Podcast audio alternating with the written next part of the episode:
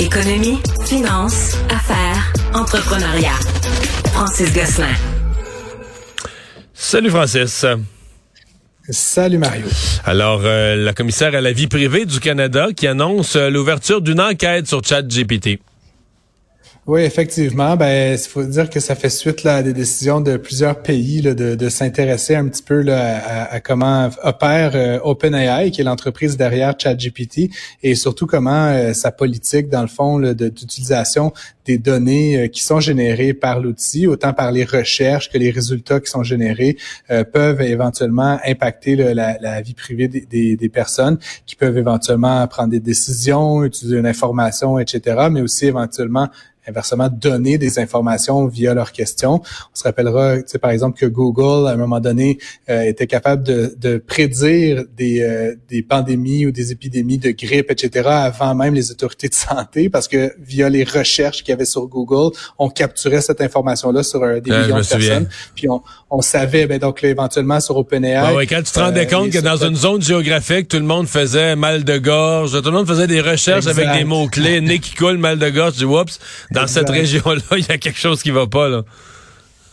Exactement. Puis comme je le dis inversement, euh, il y a tout un volet là, utilisation de certaines données. Donc par exemple, si je pose la question euh, qui est Mario Dumont ou euh, est-ce que Mario Dumont est crédible, puis que ChatGPT va fouiller l'internet et trouve différentes sources de données, dont certaines qui pourraient être fausses, Mario, ben là c'est éventuellement toi, là, ou en tout cas la personne recherchée ou l'organisation recherchée dont la vie privée est possiblement en cause. Donc en tout cas tout ça. Mais c'est parce qu'il y a aussi une question de biais. Là. Je sais pas, je pose, tu sais, sur des questions mettons de société ou de politique politique, tu sais, mettons, tu poserais la question à ChatGPT, est-ce qu'il faut baisser les impôts? Et là, tu vas poser cette question-là des économistes de, la CSN, ils vont te dire c'est la pire chose au monde. Puis si tu me la poses à moi, je vais t'arriver avec une version différente. Puis, puis c'est pas, tu peux pas trancher. L'humanité peut pas trancher noir ou blanc. Quelqu'un a tort, quelqu'un a raison. Ce sont des opinions, des façons de voir les choses, des valeurs différentes, etc. Alors euh, c'est toujours ça que le monde a peur. Est-ce que Chat GPT lui va trancher? Est-ce qu'il va te présenter les deux côtés de la médaille ou est-ce qu'il va trancher ces questions-là en disant oui on devrait, non on devrait pas? Il y a toute une zone grise, là. Tout à fait. Puis c'est justement, ben là, tu parles plus de, la dimension politique qui est également, je pense, quelque chose. Puis ça, rappelle la lettre là, ouverte qui a été signée par plusieurs euh, personnes influentes la semaine dernière. Mais là, ici, on, Mario, le commissariat enquête vraiment sur la dimension donnée des je Des, Protection des données. Euh, et donc, mais, mais, mais ton commentaire est très pertinent, Mario, parce que justement, c'est sur toutes ces dimensions-là que cette, cette nouvelle manière de faire, cette nouvelle technologie-là euh, va venir avoir un impact dans nos vies, autant dans la la dimension très privée que dans la dimension politique collective. Puis c'est là où on hmm. n'a pas de balise actuellement pour encadrer euh, l'utilisation à l'entrée puis les réponses que ça fournit à la sortie. Parce que quand tu veux faire faire ton travail de cégep, ben là, tu lui dis, euh, donne-moi, donne-moi une réponse biaisée à l'extrême gauche pour, pour plaire à mon prof, pour que mon prof ait ce qu'il veut entendre, là. ça, tu, là, tu vas ça, dépend du cégep, Mario, je pense. Ah ouais? Ah, j'ai pas, le cégep ou les profs sont pas biaisés à gauche, tu me le présenteras. Je veux voir ça, moi. euh, les, euh, les projets éoliens Hydro-Québec, euh, c'est, c'est parti. et même les projets aussi d'hydroélectricité. On a l'impression qu'il y a des messages, mais là, on n'aura pas de PDG permanent pour tout de suite, mais on a déjà une nouvelle orientation de développement. Ben, effectivement, il euh, n'y a pas, il a pas encore la, personne qui va succéder à, Sophie Brochu n'a pas encore été nommée, Mario, mais néanmoins, on sait au Québec, puis Hydro euh, a quand même plusieurs euh, milliers d'employés qui, qui savent que le Québec et la, société québécoise et ses entreprises vont avoir besoin de davantage d'énergie sur cette partie-là. Tout, tout le monde est d'accord. et donc là, après les projets éoliens qu'on a annoncés le, mois dernier, il est maintenant le temps de commencer à, à plancher le plus sérieusement sur euh, d'autres euh, sources d'approvisionnement, dont évidemment la, la, source la plus euh, la plus puissante et, et, la, historiquement la plus importante pour Hydro-Québec, qui est les, les barrages. et puis donc là, il y a un projet qui date d'une vingtaine d'années, Mario, là, que tu connais certainement. oui, parce que j'ai déjà exploré, moi, être, celui qui relance à l'époque, c'était dans mon programme de relancer Hydro-Québec. Puis Petit Mécatina, c'était une des rivières qui était envisagée à l'époque. Déjà, il y a, ça fait 20 ben, ans, exactement. 20 ans. Euh, pour situer les auditeurs, là, donc c'est une rivière qui est située euh, passer la fin de la route 138 sur la côte nord. donc, on parle vraiment... Là, à, Mais c'est là qu'on a fait les derniers barrages, Sainte-Madeleine, la, euh, la, Romaine. C'est là qu'on a développé les, les derniers barrages.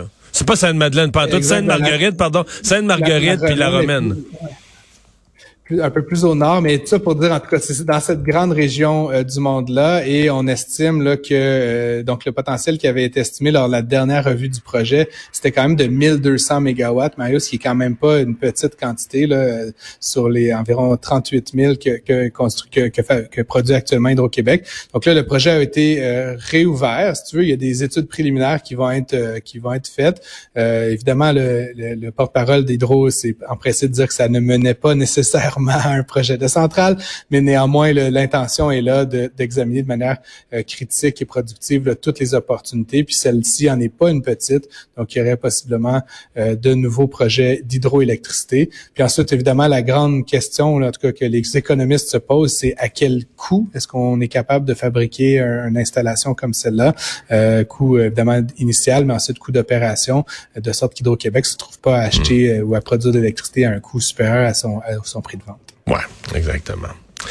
Euh, euh, fait de bons profits, on l'avait déjà dit, et là, ben, les hauts dirigeants doivent euh, être payés en conséquence.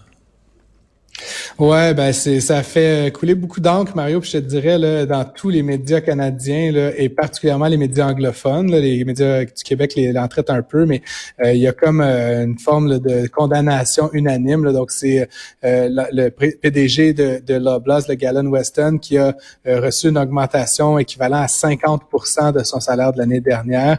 donc on parle d'une rémunération totale de, près de 10 millions, 8,4 millions en salaire bonus et, et, et stock option euh, et, donc, l'année dernière, il n'avait gagné qu'un tout petit 5,4 millions. Euh, évidemment, tout ça, comme tu l'as dit, ça fait suite à des résultats exceptionnels pour la Blase. Puis c'est ça le paradoxe un petit peu des épiciers canadiens, c'est qu'ils se sont énormément enrichis sur le dos des consommateurs en augmentant les prix plus rapidement que l'inflation. Ils font des bénéfices extraordinaires. Et évidemment, les dirigeants, on peut leur, ils peuvent se donner une tape dans le dos. Ils ont fait des bonnes années, mais tout ça a un coût social qui est énorme actuellement. Et donc, c'est un petit peu mal vu là actuellement. Puis comme je te dis, là, au Canada, anglais, autant à droite qu'à gauche, les médias ne, mangent pas leurs mots non, mais, pour condamner euh, euh, la, décision. mais Francis, à 50% d'augmentation de sa rémunération, c'est un l'inflation est élevée, mais 50% il est quand même un peu en haut de l'inflation. là. Ah ben je te confirme là, que, que M. Weston maintient son pouvoir d'achat ah, cette année. donc il, pourra quand même s'acheter des bananes euh, et, possiblement une, petite douzaine de Ferrari. Mais c'est sans gêne. on, s'entend que ce qui frappe, c'est que c'est quand même, comment dire, c'est complètement sans gêne parce que, tu sais, on pourrait être porté à penser, ben non, mais tu sais, il fait pas ça, l'image doit te mettre dans le trouble. Quelqu'un a dû y dire. Je trouve qu'il y a un gros côté sans aucune gêne. Euh, tout à fait. Puis en même temps, ce qui est un peu drôle, je lisais l'un des articles, je me rappelle plus dans quel média, Mario, mais la Blase a commandé à une firme spécialisée en rémunération des dirigeants une enquête, une étude pour benchmarker en bon français la rémunération de son équipe de direction. Et en fait, euh, ce qu'ils ont appris, là, puis tu sais, l'étude n'est pas publique, mais c'est qu'en fait, les dirigeants de la Blase étaient trop peu payés. Donc, c'est la raison pour laquelle ils sont procédé à cette augmentation-là. Donc, évidemment, ces firmes-là, Mario, ils comparent des entreprises de même taille, avec le même nombre d'employés, avec le même niveau de complexité. Et donc, grosso modo, ça serait pas surprenant de voir, surprenant de voir la, rémunération de M. Weston augmenter à nouveau l'an prochain, même si tout ça se fait, encore une fois, sur le dos des consommateurs euh, canadiens, malheureusement. Notre épicier, c'est payant le métier d'épicier. C'était pas métro, cette profession. Ah ouais, je pense que oui. salut Francis. À demain. salut, à demain.